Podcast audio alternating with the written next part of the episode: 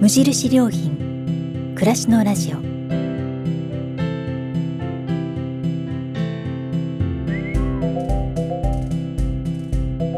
無印良品が今気になっていること。伝えたいことを声でお届けする暮らしのラジオ。読む言葉と聞く言葉ではまた印象が違うもの。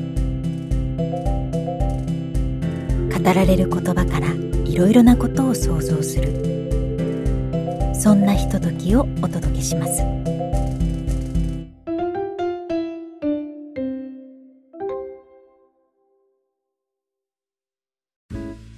暮らしのラジオパーソナリティの清水です。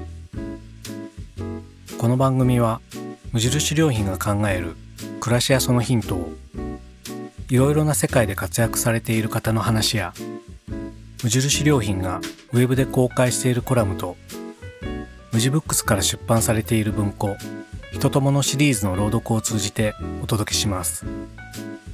今回は無印良品のウェブで公開しているコラムの朗読です。無印良品のウェブサイトでは暮らすことについてたくさんのコラムが綴られてきました。時を経ても色あせることのないコラムは私たちに様々なことを教えてくれます。ここではそのコラムたちから一つを選んで朗読します。読み手は朗読家の岡安恵子さん。コラムは2017年2月に掲載された素肌乾燥注意報です。どうぞお楽しみください。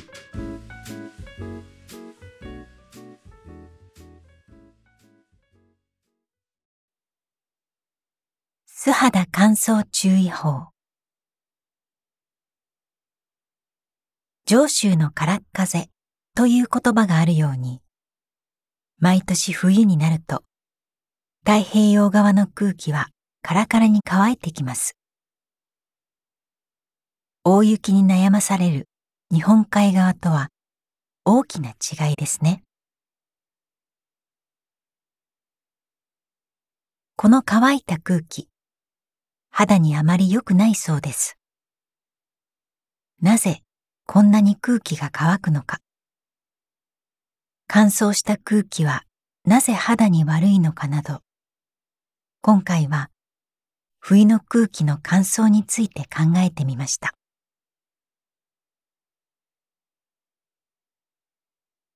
日本の本州には南北に向かって背骨のように連なる赤稜山脈があります。北は奥羽山脈に始まり、越後山脈、関東山地、北、中央、南アルプス、紀伊山地、中国山地と、山々は途切れることなく列島を縦断しています。冬になるとシベリアや中国の大陸から冷たい風が吹き出してきますが、この風は暖流が流れる日本海を渡り、水蒸気をたっぷりと含んで日本列島に上陸してきます。この湿った西寄りの風が山脈にぶつかると、上昇気流が起こって雲を作り、日本海側に大雪を降らせるのです。さて、雪を降らせた西寄りの風は、高い山々を乗り越えて、太平洋側に吹き下ろしてきます。水分のほとんどを雪として降らせてしまったので、この風は乾いています。さらに空気が持っている性質として高いところから吹き下ろすときには乾燥するためますますカラカラに乾いてしまうのです。1981年から2010年までの30年間の気象庁の統計を見ると、東京地方に乾燥注意報が出た回数は平均で年76日間。1月が最も多くて20日間。次いで2月が多く17日間。3番目に多いのが12月で14日間と、ほぼ冬の3ヶ月に集中していることがわかります。ちなみに2011年の1月は、乾燥注意報が31回も出ました。1月は31日間しかないので、乾燥注意報が毎日出ていたことになりますね。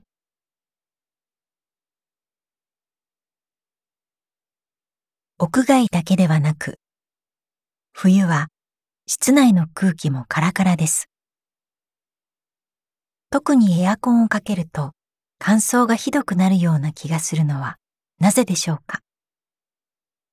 その理由を気象に詳しい友人が食欲に例えて説明してくれました。今、ここにケーキを10個食べられる人がいるとします。10個以上はもう無理。これが飽和の状態。湿度で言えば100%ですね。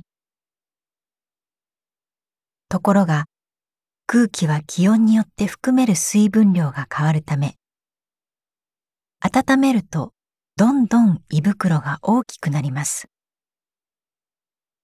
10個しか食べられなかったものが、15個も20個も食べられるようになる。こうなると、ケーキ10個では胃袋の半分しか満たせません。湿度で言えば50%に下がったことになります。冬の室内は閉ざされた空間なので、部屋の中の水分量は変わりません。それをエアコンで強制的に温めていくと、水分量は変わらないのに、空気の食欲が旺盛になるため、相対的に湿度が下がり、カラカラに乾いていくのです。例えば気温10度の部屋で、湿度が60%だとしましょう。その部屋をエアコンで20度まで温めると、湿度はなんと32%にまで下がってしまうのです。エアコンがなかった時代、一昔前の家では、ストーブの上に夜間や鍋を乗せて、シュンシュンお湯を沸かしていました。あれは、温度上昇で足りなくなった水分を補うための暮らしの知恵だったのですね。雨の日はなかなか洗濯物が乾かないのに、カラッと晴れた日にはよく乾きます。これと同じ現象が冬の肌にも起こります。湿度が低い空気は食欲が旺盛なので、肌にある水分を強引に奪い取ろうとするのです。一方、肌の方も乾燥から身を守る術を持っています。表皮の外側にある角層が備えているバリア機能がそれです。角層を構成しているのは、表皮の死んだ細胞と脂質。厚さわずか10から20ミクロンと、ものすごく薄いそうですが、角層はプラスチック並みのバリア機能を持っているそうです。人の体重の約70%は水だと言われていますが、このバリア機能のおかげで、人間は体内の水分を失わずに保っていられるのです。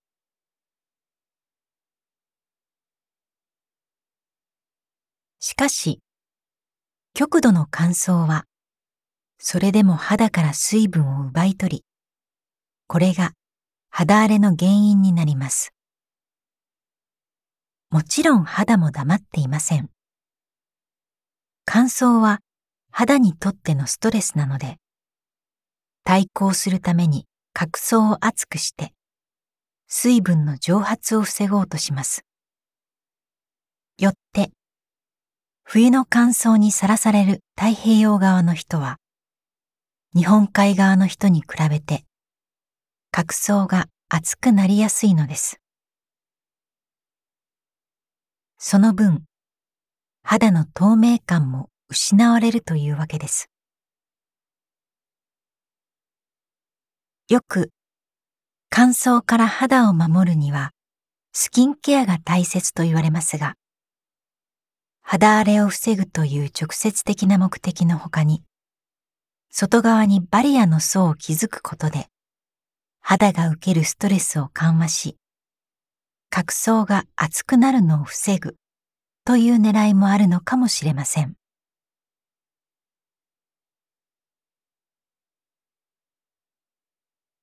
ここ100年ほど、東京や大阪などの大都市では、年間の平均湿度が下がり続ける傾向にあります。街の緑の減少や保水効果のある土の面積が減ったことなどが原因とされています。また、夏場でも建物によっては除湿により空気が乾いているところもあります。肌の乾燥は冬だけではなく、今や通年の問題になりつつあるようです。もはや自らの治癒力だけでは、健やかで美しい肌を保つのは難しい環境になっているのかもしれません。皆さんは冬の厳しい乾燥からどのようにして肌を守っていますか？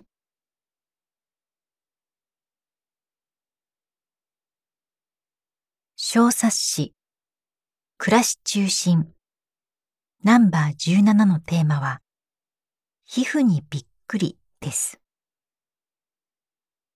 ウェブサイト暮らしの良品研究所からダウンロードしていただけます。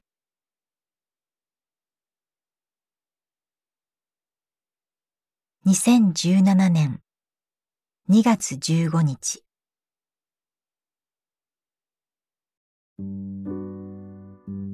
いかがでしたでしょうか？